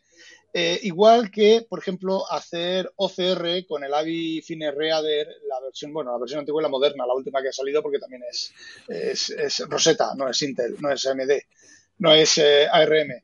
Bueno, pues la diferencia entre el Max que tengo, o sea, entre el Pro que tengo yo aquí y el que tú tenías, apenas había diferencia de tiempo en rendimiento. ¿Por qué? Porque son cosas normales en el sentido de que el Adobe, el Adobe, el Avi Fine Reader no estaba usando mm, todas las cosas del socket y estaba usando los cores normales. Y entonces, entre lo- todos los M1 no hay mucha diferencia, sí en la velocidad de reloj, tampoco mucha. Entonces, es a lo que yo me refiero cuando yo me refiero a eh, hacer cosas normales con el Mac. A ver, no te, no te compres este Mac teniendo un MacBook Air, no ya os digo el Pro M1, sino un Air.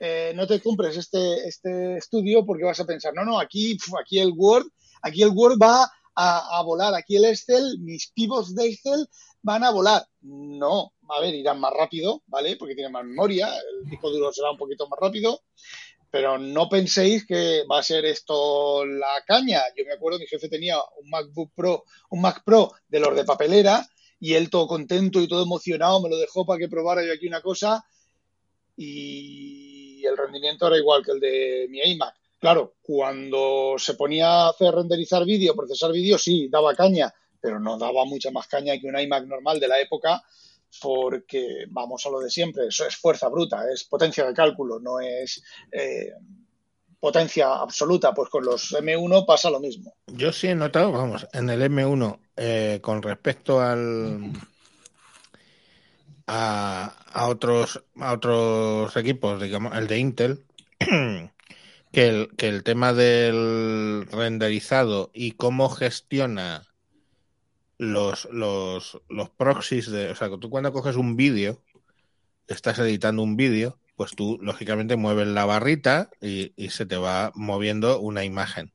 Eso cuando el equipo no da para mucho, pues por ejemplo el, el, Windows que yo tengo es un el 8565U, es una de un de procesador de, de portátil y no específicamente bueno, tampoco malo, pero no es tope. Bueno, pues tengo que hacer una cosa que se llama hacer proxies, que son pequeñas capturas de pequeñas imágenes para que aquello cuando yo muevo a trabajando, trabajando en la edición de vídeo, pues vaya más o menos sin saltitos ni nada por el estilo. Ahora, eh, este en el, en el M1, sin proxies ni carajo, o sea, es que vas moviendo y oyes a la gente, oyes el audio, lógicamente, ya moviendo de derecha a izquierda muy rápido, pues oyes el audio despendolado a velocidad, pero ves las imágenes sin un solo salto, o sea, incluso es... con un vídeo 4K. Sí, sí, sí, con 4K hablo. Y la verdad es que está muy bien para eso, para ese tipo de, de cuestiones. Efectivamente, luego, si lo que vas a hacer es, es el Word, pues lógicamente, pues no va.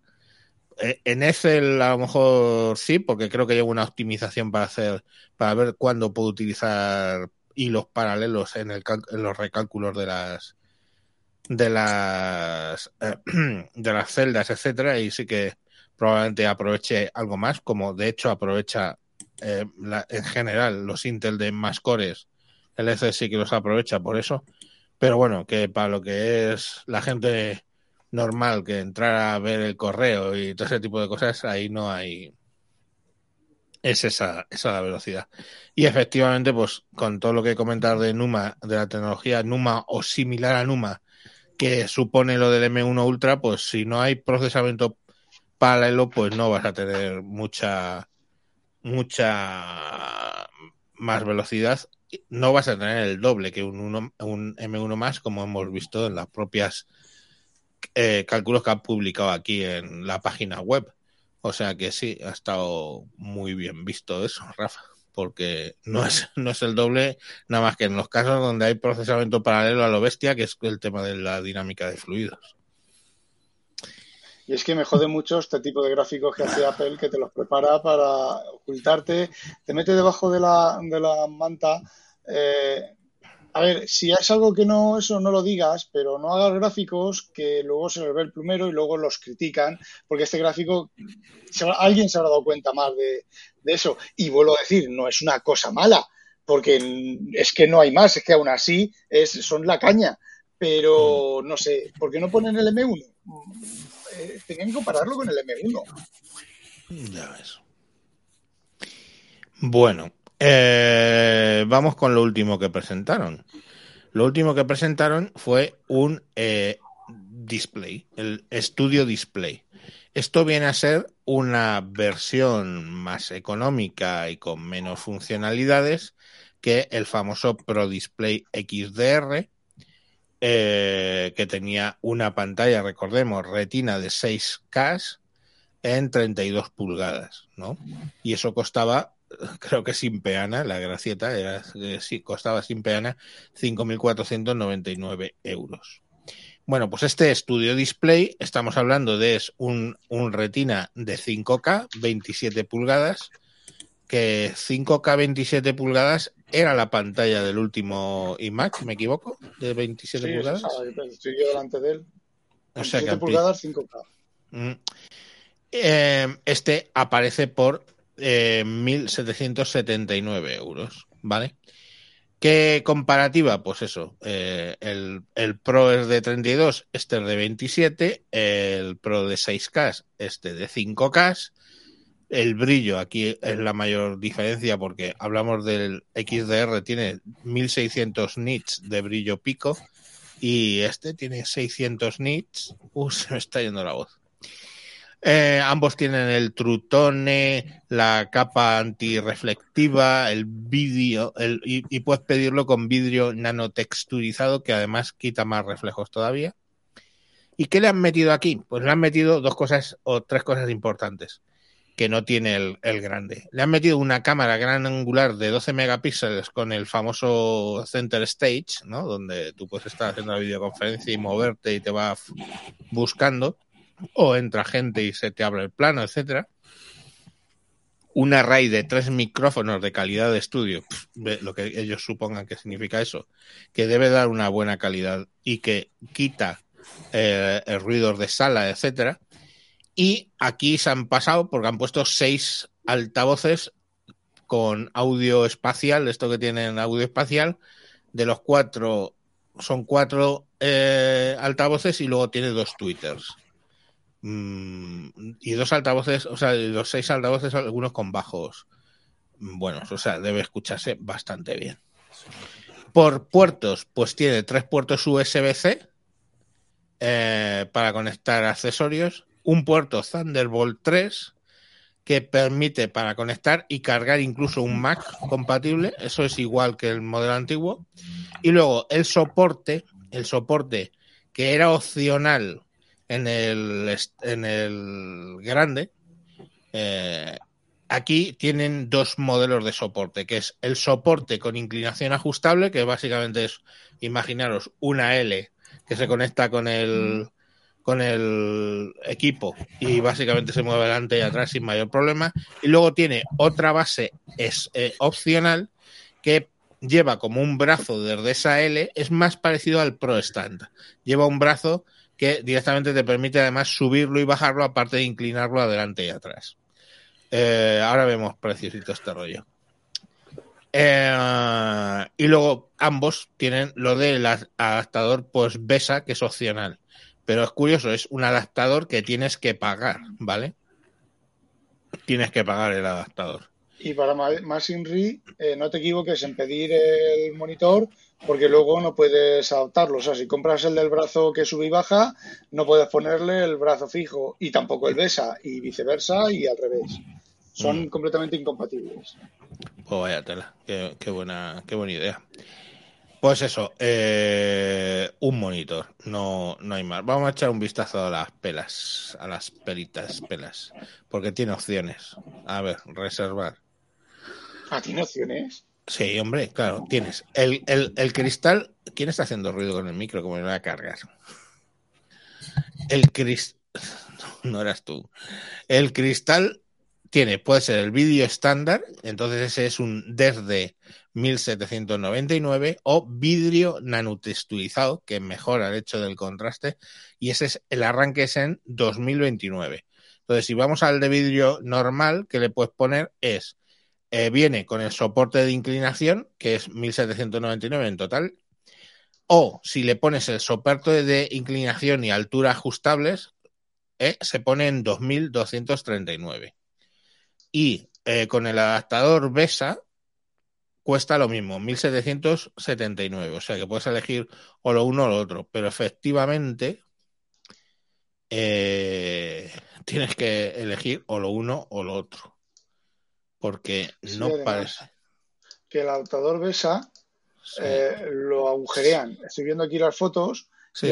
Tiene, tiene huecos para los tornillos, que es, a ver, eh, es diseño, pero eh, no sé, no les costaría mucho. Bueno, claro, quedaría ahí los agujeritos tapados con algún tipo de plástico o algo y ya no sería mono, mono bloque de ese, como se llame, mono de eso de una sola pieza, de aluminio, de tal y cual. Yo qué sé, tío. Mm, Pero No es sé. que si. Hombre, al final, si tienes a mano un fresador, alguien te puede fresar los agujeros una vez puestos, Joder, sí, va, y, pa- tú con una broca, eh, saliste por la parte de adelante. No, hombre, una, con una broma, fresa, tío. broma, qué broma, qué Ah. broma, joder. Vale, Bueno. vale. Na- el- ahora vamos al el de vidrio, na- vidrio nanotexturizado, que empieza en 2029 y cuesta 2029 si lleva el de inclinación ajustable o el de adaptador de, de BESA. Pero si llevas el de inclinación y al- altura se pone en 2.489 euros. Pues muy bien, no sé cuánto cuesta un, un monitor monitor eh, de, de 27 pulgadas, lo de 5K. Eh, De que 5K creo que no, creo que no hay. O, creo que Emilio, Emilcar creo que comentó que se había comprado él un 5K de una marca estas normales, no me acuerdo qué marca, y fueron 800 euros o cosas así. Pero claro, ni tiene cámara, o bueno, tendrá cámara, pero no tendrá, no tiene lo de, bueno, sí tendrá, qué hostia, Ah. tendrá casi, casi lo mismo. ahora, lo que no sabemos muy bien, y todo el mundo se lo pregunta, es que dijeron, y ojo, lleva dentro un A13, un chip de estos, eh, A13 Bionic de estos, un A13. Y entonces todo el mundo se dijo, ¿y para qué lleva la 13? Pues probablemente lleva la 13 para el tema de los arrays de micrófonos. Probablemente lleva la 13 para algo que gestione Los Thunderbolt, el, el color, los Thunderbolts. Pues no, es que los- no, los Thunderbolts al final. sí, los Thunderbolt son chip que está dentro, son eh, silicio Ah, bueno, claro, porque tú le puedes Claro. dar paso, desde esa pantalla le puedes dar paso a la siguiente. Claro. Em, mira, pues por ejemplo, Javier. dígame. Eh, ten en cuenta que no sé cuántos millones de píxeles sacarlos de un cable analógico como es el Thunderbolt o el HDMI o el DisplayPort o lo que sea, eh, requiere su tiempo de proceso y sus cositas y los refrescos y las leches. A ver, los monitores, una cosa que pone los precios de los monitores es que llevan un micro potente y cuanto más resolución tenga de pantalla, más, más potente el, el micro. Yo creo, de todas maneras, esos 13 no son 13 normales, son 13 de descartes de las esquinas de las obleas que no cumplen eh, para 13 en otros equipos. Mm, Pues bueno, el caso es que mm, no sé, muy caro, mm, o sea, a lo mejor tampoco es tan caro, ¿eh? Porque he estado mirando y los, los de 27 pulgadas 5K por ahí rondan eso, eh, 1200, 1300, es posible que haya de 800, no te digo que no, pero efectivamente no, ni tiene el audio ni tiene la cámara. Ah, Y el tendrá un audio- serie 3 y ya está, o 3.1 y ya está. Bueno, vamos a, vamos a, ah, no, iba a decir, vamos a despedir a Moisés, ha despedido a, a la verbena. Buenas noches, Moisés, hala, Hala, que, que le reclaman del 1.0. pues De te voy a decir una cosa. Dime, Antes de que sigas, te voy a decir una cosa, eh, Javier. El de texturizado, o sea, el normal está a un mes ya de retraso, ¿vale? El texturizado está a dos meses de retraso. pero porque fabricarán menos, joder. Eh, vale, pero tú sabes que tú quieras esto y tengas que esperarte dos, dos meses, como cuando te Para comprabas ahorrar, el tío, coche. para ahorrar. ¿Cómo? Que te espera dos meses para ahorrarlo. Ah, Ah, vale, sí, eso también. No, bueno, sí, te lo cobran cuando te lo envían. Lo haces, te hacen una reserva en el banco, pero no te lo cobran. Luego te lo Pero- cobran el día que te lo envían. pero ¿sabéis por qué? ¡Apple es mágico! De todas maneras, te digo una cosa. eh, es que lo bueno o malo de lo de la pandemia es que nos hemos acostumbrado a esperar para las cosas. Que antiguamente tú ibas a un, a un este a comprarte un coche y le querías, sí, mira, ya sé que me has enseñado el modelo no sé qué, pero lo quiero. Con luna térmica no sé qué, con llantas de no sé cuántos, con en verde foresta y con los asientos a, alcántara en rojo pasión. Y me pones el Bluetooth y el no sé qué perras. Y decían, ah, sí, sí, vale, en una semana lo tiene. Pum. Y tenías eso con todas las puñeteras cosas que querías en una semana. Ahora tú haz la gracia. ¿Lo tienen en rojo? Bueno, mire, le voy a decir, eh, el tiempo de espera son siete meses, ¿sabes? Entonces, ya la gente se ha acostumbrado a eso, ¿eh? Yo, lo mismo, uy, dos meses de espera. Llega y dice, quiero un monitor, dos meses de espera. Cómpreme dos. ¿Sabes? Yo- Que- Yo me acuerdo cuando fui, me compré el saxo, eh, tenían, eh, yo, lo, yo me acuerdo, creo, creo que lo quería azul o algo, no, no me acuerdo, color de estándar, ¿vale? Yo me compré un saxo, eh, un saxo estándar, lo único que quería era el evalunas el- eh, eléctrico y el color azul o no sé qué. Y eh, llego allí, lo mismo que tú dices, me, no, me dijeron, no, no, sí, eso, siete meses o seis meses o tal. Dice, eso mínimo, mínimo, que se juntan, que es lo que se suelen juntar para, para que se junten de ese color y lo metan en la cadena de producción. Y miro el, del, el que tenían allí en el expositor, no, tenían el del expositor uno y otro fuera. Y digo, el de fuera, y dice, el de fuera lleva aire acondicionado y el evalunas eléctrico. Venga, me subo y me lo llevo. Claro. Y ya Pues eso, eso ya no pasa, eso ya no pasa. Y, en- y vemos que con, con estos, pues, con los de Apple, pues tampoco pasa, es Ya. lógico, lógico, lógico y normal. Ya. Pues bueno, la verdad es que no dio para más esto. Eh, sí, la última notita que dijeron después de presentar todo este rollo, dijeron, ojo, que también tenemos el Mac Pro, pero eso queda para otro día. Y dije yo, ¡Hala! Porque, coño, ya la potencia del. es- Eso reconoceremos que probablemente es un, un Mac mini feo de cojones, pero el Mac Studio M1 Ultra es un maquinón importante para según qué cosas. Y dicen, no, no, pero que viene el Mac Pro en algún momento. Supongo que en verano, ¿no? Esto se hace en otro. En septiembre, bueno, en verano, Septiembre, en verano hacen no. la de desarrollo que no suelen presentar nada, pero creo que la verano de cuando sacaron el, el de la tostadora o el que o el nuevo de ahora, el Mac Pro de la tostadora, de la tostadora no, de la cosa esa Un redonda, rallador de queso, sí, el rallador. el ra- y el rallador de queso, eh, creo que lo anunciaron en la keynote de, de junio, que es la de desarrollo, donde te presentan lo que van a sacar a septiembre, el sistema operativo, las nuevas cosas del sistema operativo, Eh, y luego pasó año y medio más hasta que lo sacaron, o sea que, que lo mismo hacen, hacen algo así. Lo que, no sé, yo creo que van un poco deprisa. Además, ahora se les están acumulando, ya no, ya no les queda en los teléfonos y en los iPads, ya no les queda que añadir nada más. Y el software lo llevan súper retrasado. Eh, ¿qué iba a decir yo sobre esto? Ah, por ejemplo, lo del el Universal Control este que lo presentaron como si fuera la maravilla de las maravillas y hace 10 años que existe software que hace eso en Windows y encima multiplataforma y todo el rollo y han tardado pues seis meses o más de seis meses en sacarlo, bueno, nueve, nueve porque son, lo presentaron en junio, lo a sacar en septiembre, lo retrasaron en septiembre, llevan nueve meses de retraso, yo creo que deberían de, de frenarse un poco en, en, en todo, en todo, porque Si no se frenan, les van a frenar, porque mm, está la tesitura de lo de los de lo de los chips, el Sí. tema de la guerra, lo que está subiendo los precios, en fin, yo creo que ahí mm, el freno lo van a tener sí o sí. ¿Y qué, qué va a traer el M2? Eh, es- Hombre, lo que no creo que hagan es que el M2 sea 4 un M1 Max juntos. O sea, yo pienso que el M2 será una arquitectura distinta, o sea, basada sí, en lo mismo, cores. basada en lo mismo, pero más cores, digamos, integrados, para que no sí, haya el tema de lo de lo, el, el pseudonuma este. sí. Eh, bueno, sin más que la pregunta es ¿y cuánto costará eso? Porque- Ya.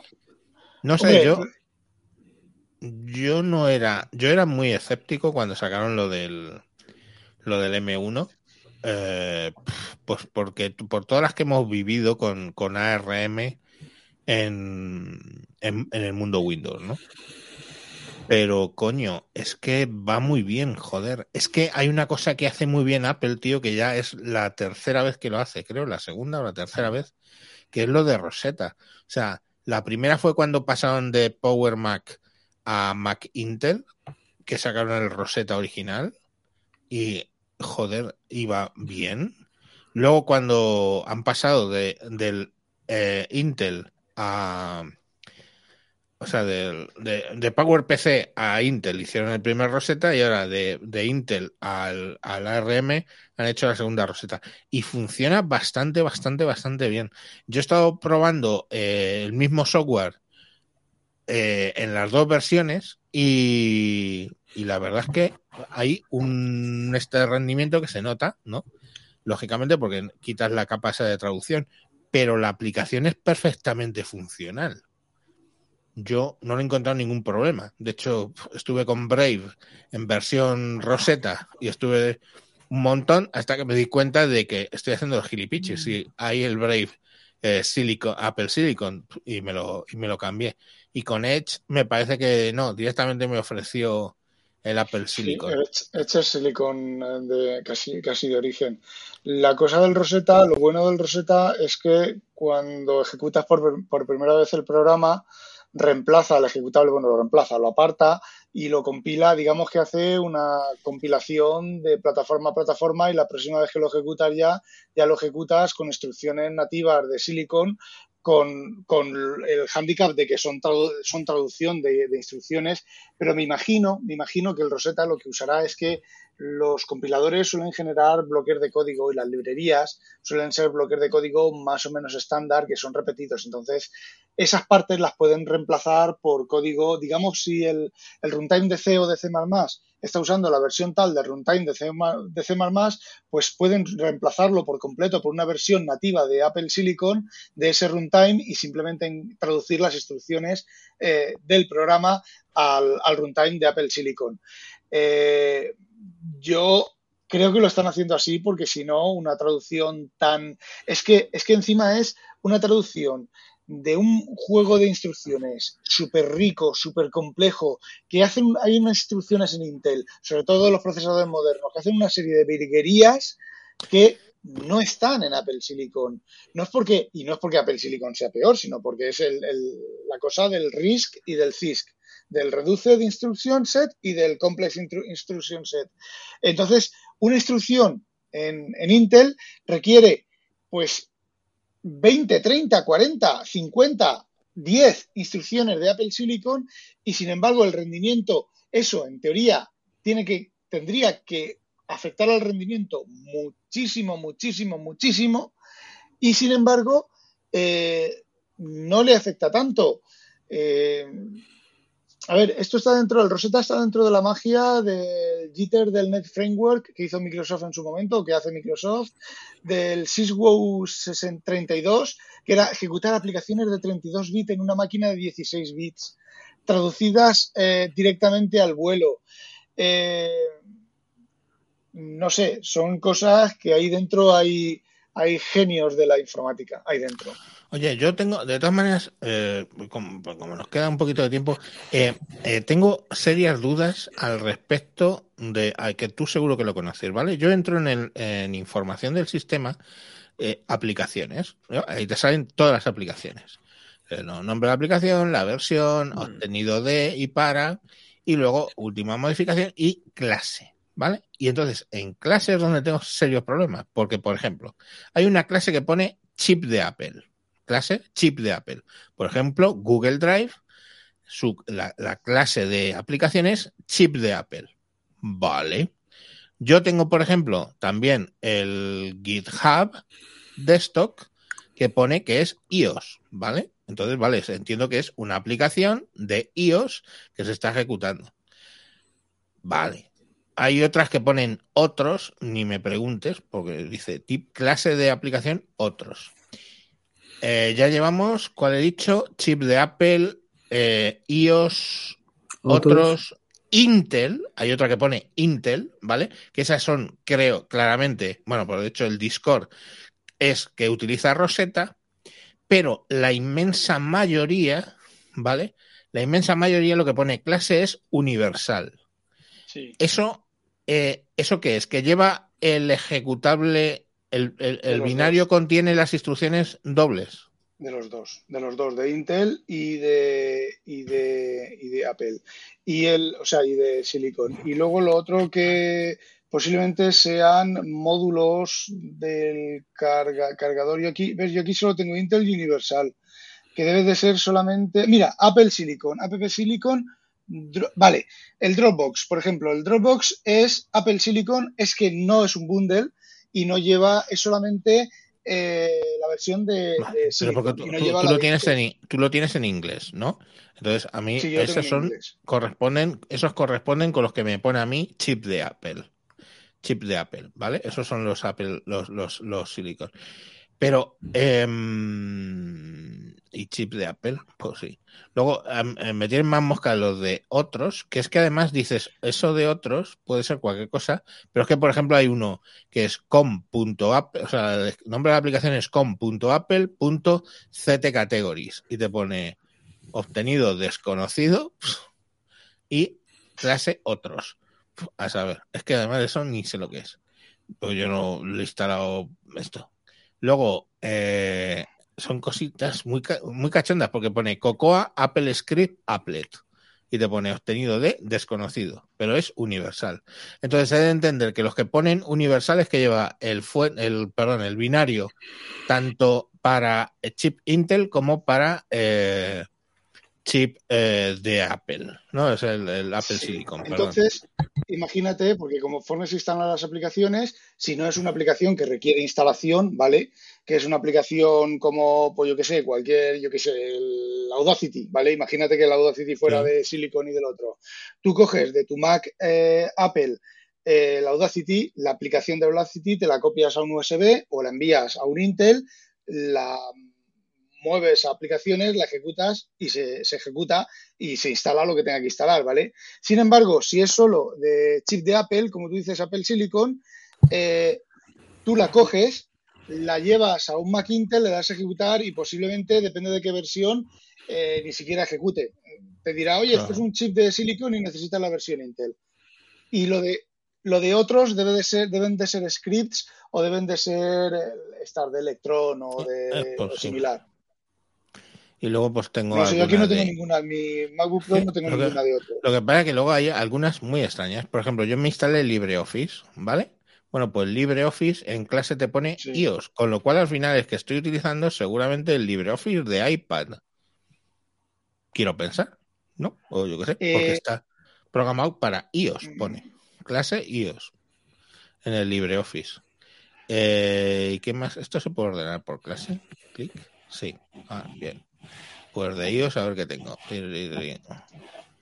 Eh, de iOS tengo el Brave, por ejemplo, el Brave Browser es la versión de iOS. Pues vale, Mm, bien. Pues yo creía que estaba ejecutando uno que era Apple Silicon. El GitHub es versión iOS, Spotify es versión iOS, Twitch es versión iOS, el VLC, el VLC es versión iOS, el XR, ah, eso sí, eso sí que lo tenía tengo- claro.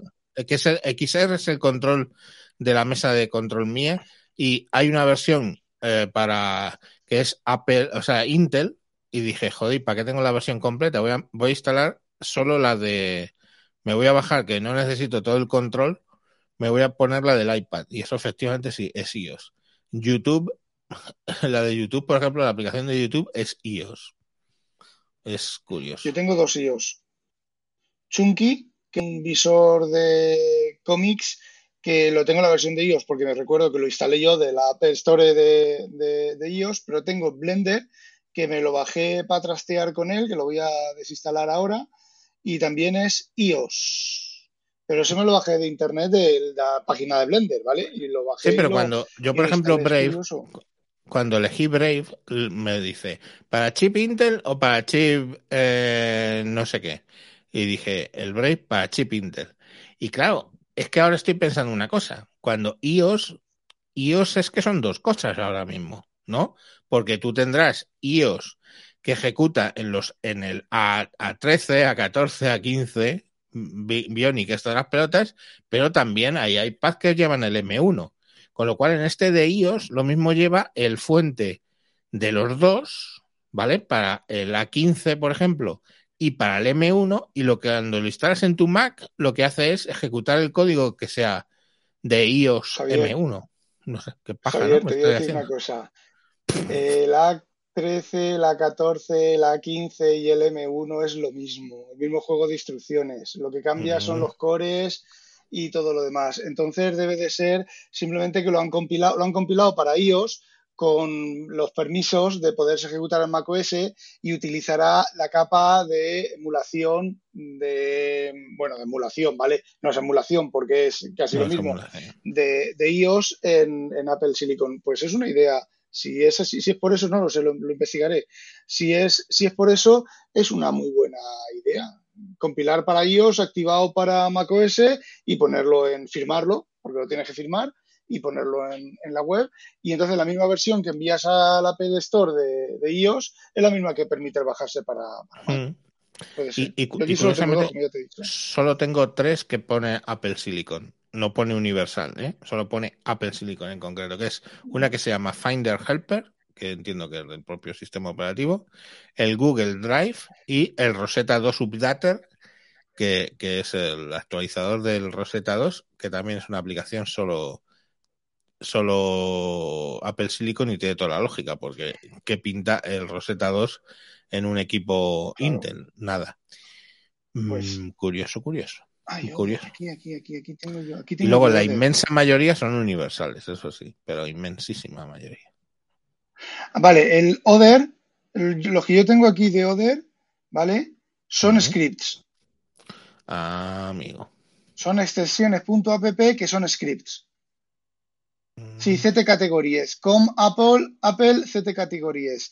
HTTP Storages eh, es un servicio. Vale, es un servicio, como los servicios de Windows, que se ve que Ah, es un pero- script. Sí, sí, sí, no, pero espera, espera. Te, te, te, te, te voy un paso más allá. Cuando yo ejecuto Google Docs, Google Sheet o Google Slides, me han aparecido aquí como instaladas y pone otros. Esos son eh, PWSAs o cosas de estas. Sí, O sea, exacto, ap- eh, aplicaciones web que directamente las Sí. ponen aquí y, y son aplicaciones web. Bueno, nos hemos. Ha sido esto un poco off topic, pero bueno, ya que yo necesitaba aprender, joder. Mira, dice Fernando Ruiz, una book para recomendar, una book, porque dice Fernando, Fernando Ruiz, lástima que todo de Apple es carísimo para nosotros. Nosotros es Argentina porque Fernando se conecta desde Buenos Aires. Pues sí, porque ya sabéis que va todo el doble en, en Argentina, bueno, y en toda América Latina va todo casi al doble de precio. Entonces, claro, es una barbaridad bárbara. Y una book para recomendar, pues no te sé decir, Fernando, porque los precios de allí, mira, te voy a decir un caso. no es Argentina, es Ecuador, ¿vale? Pero yo, para mi, mi, mi hijo en Ecuador, al final lo que vi es que compraba aquí un equipo de doble potencia del que podía encontrar en Ecuador al mismo precio. O sea, lo que aquí costaba 500 euros, allí costaba 500 euros por la mitad de precio. O sea, la mitad de potencia. Entonces compré un Ryzen 5, me parece, un Ryzen 7, no me acuerdo, portátil con Ryzen, y me lo llevé para allá y vamos, pues aquello fue tremendo y me costó 500 euros. En vez de lo que me hubiera costado allí, pues, pues mil, mil, mil dólares como poco. Entonces, allí yo, eh, para otro lado del charco, Fernando, no te podemos recomendar. Bueno, no sé si queréis decir algo más. No, yo quiero irme a dormir ya, poner esto a cargar e irme a dormir. Al, Alberto, no has participado mucho, pero es- ¿sabes por qué? A ver, dime. Porque te tienes que comprar un cacharro Apple de segunda mano de, de aquí, el amigo Rafa. es el proveedor oficial, ¿no? tengo ahora ninguno, no tengo ahora ninguno. ¿Quieres un Z Fold 3 por mil euros? No, no, déjalo, déjalo. Cachis. ¿Y un Eh, iPhone 11 Pro Max de 512 Tampoco. gigas? No, pero tendrás, tendrás alguna Surface, o sea, Surface, qué bestia. Algún iPad eh, M1 por ahí, ¿no? ¿No tenías un iPad M1 en venta? Tengo el iPad 13, el iPad, el iPad de 2017, de 2018, Ah, de no un es. gigabyte, de un terabyte. A la vez. Una de- pasta. no, no, no es M1. Eh, sí, bueno, es pasta, lo había puesto, creo que eran a 1100 en, lo tengo puesto a 1100 en eBay, creo que es, con, y lleva el Magic Keyboard, el Magic, el de, el que se pliega, ese que es grande, que pesa tanto, que es, eh, que lleva trackpad. Bueno, pues sin más, os vamos a dejar para de hoy en 15 días, que volveremos con otro tema. Recomendaros una vez más registraros eh, en, en el eh, feed de la red de sospechosos y no en los podcasts independientes, porque de verdad que vais a descubrir muchos podcasts que luego os van a gustar, pues, y además de todo tipo de temáticas. Tenemos ya de, de videojuegos, eh, que lo acabamos de sacar tenemos de charlas, tenemos de, de tecnología, por supuesto, tenemos de plumas. Joder, es que dices, "Oh, hay un- un-". pues sí, hay un podcast de plumas que está que está muy bien y está muy entretenido y a mí que no las, plumas no ni me van ni me vienen porque además yo las cojo fatal que no funcionan pero es interesante y me lo explican muy interesante todo eh, pues eh, Zeta. Inconvenient. Vale. Pues es que estaba pensando, digo, ¿el nombre lo dice? No, no lo dice nunca. Vale, pues inconvenient No. o inconvenient. Entonces, pues a, a buscarlo ahí. ¿Cómo lo hacéis? Pues o directamente con el feed https dos puntos barra barra feedpress.me barra sospechosos habituales o buscando redes sospechosos habituales, ya os digo, en Spotify, en Evox, en Apple Podcast, en Google Podcast, en todo lo que sea podcast, ahí va a aparecer y os podéis suscribir y, y tendréis todos los podcasts ordenaditos. También, importante, aunque está un poco en pruebas, pero va funcionando bien, estable dentro de la gravedad, en, en la página web wintable.info, del el blog original nuestro, ahora ahí estamos publicando pam, pam, pam, pam, pam, todos los programas eh, de la red y podéis entrar allí, tenéis una página web donde está la, explicación del, podcast, de, de qué podcast es, y le podéis dar y escucharlo incluso desde la propia web. Así que, sin más, os vamos a dejar para dentro de 15 días. Muchas gracias a los que habéis estado en directo, muchas gracias a los que lo habéis escuchado en, en el podcast y bueno, pues nada más. Adiós.